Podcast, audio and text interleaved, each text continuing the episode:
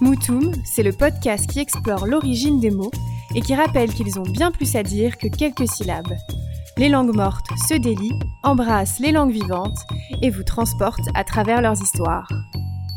Moutoum Cette semaine, je vous raconte l'aventure d'un mot qui s'emploie à toutes les sauces et qu'on balance à la volée pour proposer un dîner à ses amis, bouffer. Aujourd'hui majoritairement utilisé pour désigner le fait de manger, il décrit aussi le fait de se gonfler et d'augmenter de volume, comme vos cheveux le matin par exemple. J'avoue que le matin, c'est pas beau à voir. hein.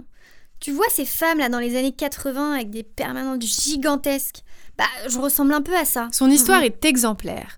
On le croit récent, mais il faut revenir presque 1000 ans en arrière pour connaître son origine.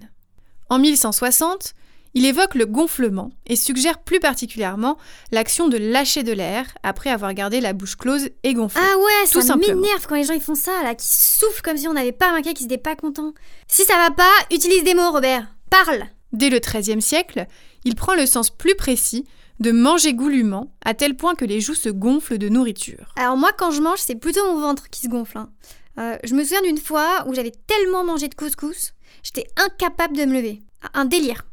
Plus Son sens premier décline alors progressivement à partir du XVIIe siècle. Bouffer, utilisé pour désigner l'acte de manger, devient familier. Il a d'ailleurs donné lieu à de nombreuses expressions très imagées, comme la langue française sait si bien faire, et que je vous déconseille fortement d'utiliser si vous souhaitez rester poli. Bouffer des briques, bouffer du curé, bouffer des grenouilles, ou encore un bouffe-la-rouille. Je les garde sous le coude quand même, ça peut servir. Enfin, ça m'a donné faim tout ça. Eh les copains Ah, on se fait une petite bouffe ce soir? Rendez-vous la semaine prochaine pour découvrir l'histoire d'un nouveau mot.